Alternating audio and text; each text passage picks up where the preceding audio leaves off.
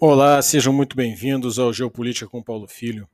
Hoje é dia 22 de setembro de 2023 e nós vamos falar sobre a guerra relâmpago de 48 horas, na qual o Azerbaijão retomou o controle total sobre a região de Nagorno-Karabakh. Muito obrigado por você estar aqui com a gente. Em apenas dois dias, com rápidos movimentos de tropas apoiadas por fogos de artilharia, o exército do Azerbaijão retomou o controle sobre toda a região de Nagorno-Karabakh, forçando as lideranças da minoria armênia que controlavam aquele enclave montanhoso localizado entre os territórios da Armênia e do Azerbaijão a se renderem. Os azerbaijanos reconquistaram assim uma grande porção de territórios que, embora internacionalmente fossem reconhecidos como pertencentes ao Azerbaijão, na prática, era uma região autônoma mantida pelos separatistas, com apoio militar armênio, há cerca de três décadas, desde as guerras que se seguiram ao esfacelamento da antiga União Soviética.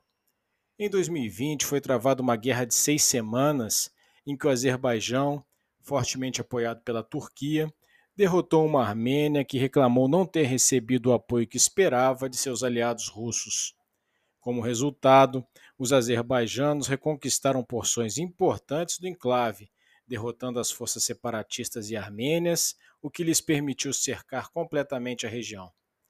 As posições operacionalmente vantajosas conquistadas em 2020 permitiram que o Azerbaijão estrangulasse o fluxo logístico para Nagorno-Karabakh, em um cerco que se intensificou no final do ano passado e causou uma grave crise humanitária o chamado corredor Laquim, por onde passa a principal via de transporte que liga o enclave à Armênia e por intermédio dessa ao resto do mundo, passou a ser rigorosamente controlado pelas tropas azerbaijanas, causando uma grave escassez de alimentos, medicamentos, produtos de higiene combustível, o que redundou em uma grave crise humanitária na região.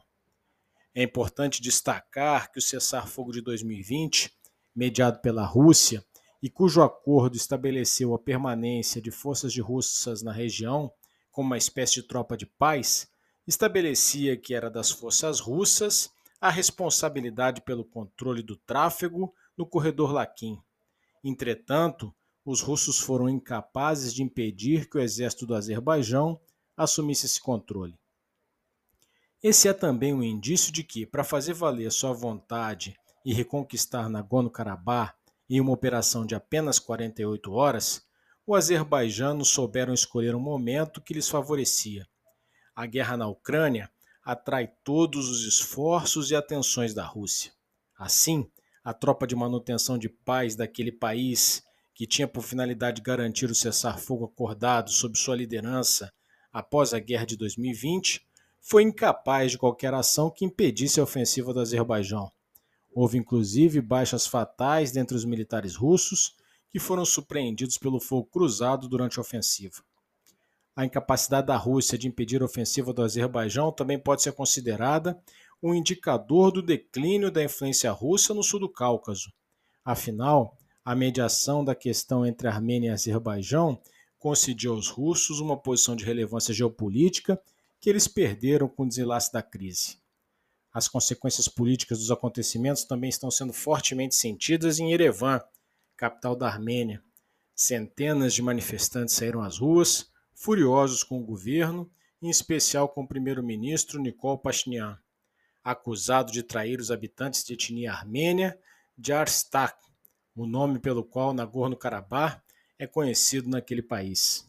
Embora o presidente do Azerbaijão, Ilham Aliyev, tem afirmado que os direitos dos habitantes da etnia armênia seriam garantidos, dadas as circunstâncias históricas, muitas dessas pessoas se opõem veementemente a ficar sob um governo azerbaijano, o que cria mais um problema humanitário com os deslocados pela guerra.